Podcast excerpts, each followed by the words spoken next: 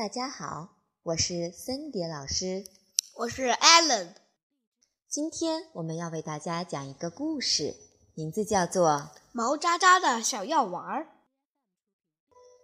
日本的平田明子文，日本的高田纯图，彭毅译，陕西人民教育出版社出版。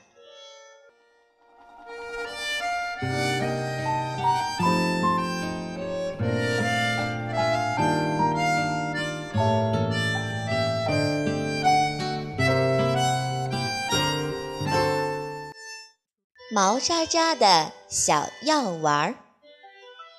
大森林里住着一只名叫毛渣渣的大猩猩。毛渣渣的乐趣就是晚上把鼻屎揉成一个小球球，然后偷偷的吃掉。这天晚上，毛渣渣又把一粒鼻屎扔进了嘴里。就在这时，哟，毛渣渣！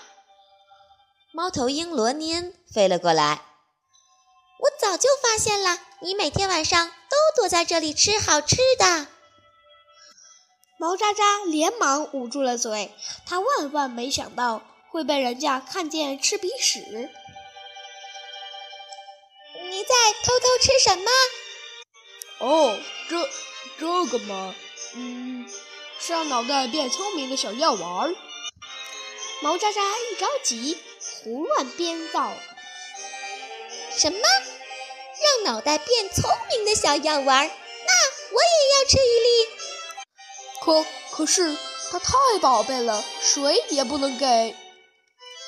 哎，要不这样吧，我用我的宝贝来跟你换，行不？哦，毛渣渣想了一下，说：“要是换，行啊。”罗念从身上拔下一根闪亮亮的羽毛，交给毛渣渣。你能用它写一封漂亮的信？这可是我破例给你的，你谁也不要告诉。毛渣渣给了罗尼恩一粒鼻屎。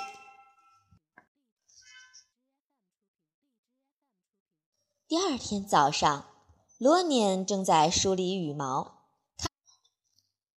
看见猎豹浩利从身下经过，就问：“我说，浩利，你能看出来我今天有点不一样吗？”“不一样，嗯，你看上去没有任何变化。”“嘿嘿，虽然从外表看不出来，但我身体里面已经发生了变化。昨天我吃了一粒神奇的，嗯。”啊啊，这个可不能说。说到这里，罗尼恩还故意转过身去了。结果，罗尼恩还是告诉了浩利：“真的假的？你要是不信，就去问毛渣渣好了。不过我的事儿，你可一定要保密哟。”让脑袋变聪明的小药丸儿，那我要是吃了。说不定就能想出来一个让肚子不饿的好办法，太好了！浩利跑过去一看，毛渣渣正在吃早饭。毛渣渣，也给我一粒好吗？这个，毛渣渣把香蕉递了过去。不是，不是那个，是让脑袋变聪明的小药丸。哦，那个呀。毛渣渣想混过去，可是浩利不死心。毛渣渣，我求你了，要不我用我的宝贝跟你换？喂，你看，他拔下来三根金色的胡须。那我今天就破例吧。没有办法，毛渣渣把昨天揉好的一粒鼻屎给了浩利。一眨眼的功夫，这个消息就传遍了整个大森林。下午。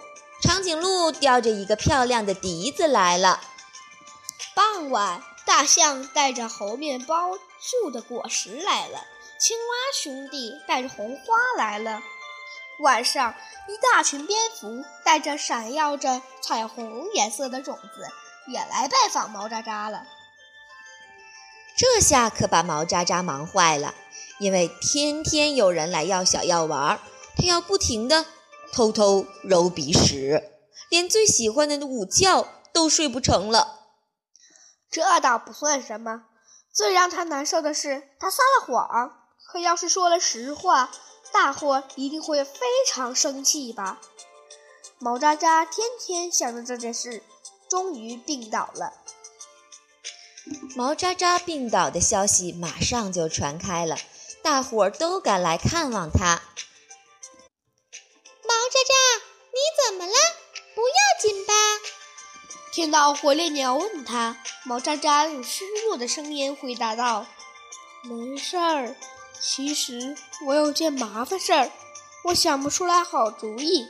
我一直在想，想啊想啊，想的脑袋都疼了。”这时，浩利啪的拍了一下手，想不出来好主意。毛渣渣，你不是一直在吃让脑袋变聪明的小药丸吗？是啊，你吃小药丸不就行了吗？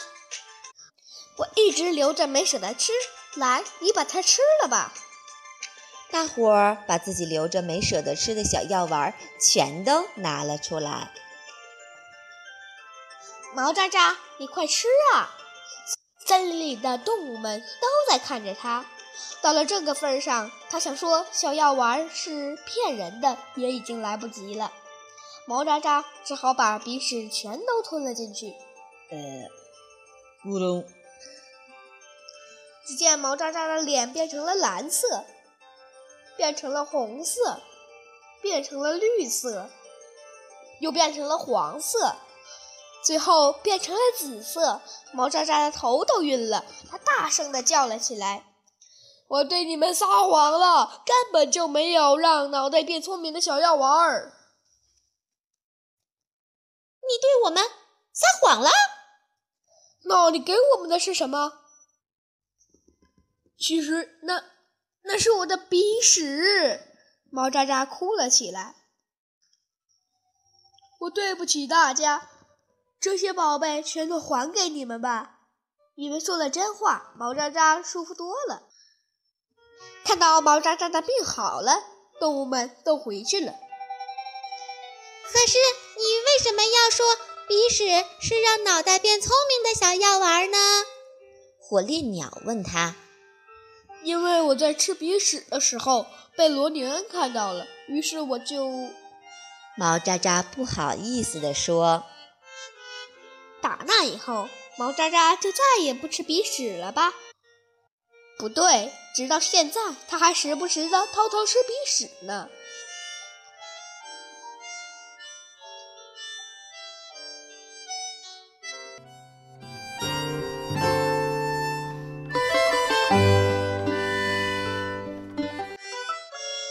撒过谎，才会懂得什么是说真话。这是一个教孩子怎样对待撒谎的故事。大猩猩毛渣渣对森林里的其他动物朋友撒了谎，不得不自食其果，咕咚一下吞下他的小药丸儿。结果，谎言让他的脸一会儿变成蓝色，一会儿变成红色，又变成绿色、黄色。说谎后内心的痛苦，让他的脸最后变成了紫色。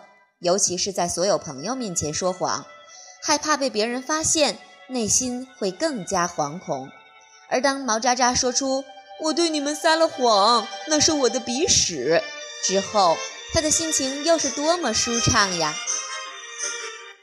幼儿比成人保持了更多原始祖先才有的特征，我们的祖先没有现代人拥有的卫生习惯，就像这个故事的作者所说的那样。可能我们每个人小时候都干过吃自己鼻屎的傻事。当我们用现代文明的标准要求孩子时，就会造成他们的道德焦虑。这就是孩子为什么会撒谎的主要原因。撒谎是为了掩饰自己的罪恶感，为了应付大人对他们行为的要求而做出的笨拙辩解。其实，四岁以上的孩子，不论男女，都会有这种为了应付大人的要求而撒谎的行为。有经验的家长都知道，这是孩子心理成长的阶段性表现。事实上，只有撒过谎的孩子，才会懂得什么是说真话。这个过程对大人来说也一样。谎言教会了我们真话的含义。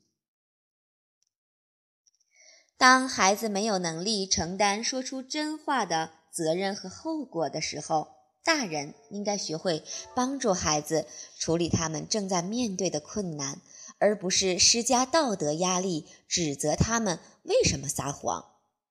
这个故事最细腻的爱心隐藏在故事的结尾。打那以后，毛渣渣就再也不吃鼻屎了吧？不对，直到现在。他还时不时的偷偷吃鼻屎呢。当你和孩子一起分享这个故事的时候，请一定注意这个细节。这不是一本孩子会不停的要求你给他再讲一遍的那种绘本，但一定会是他心理成长过程中一笔重要的精神财富。其实，怎样对待撒谎和怎样写作文一样，都是每个孩子成长道路上。必须经历的重大难题。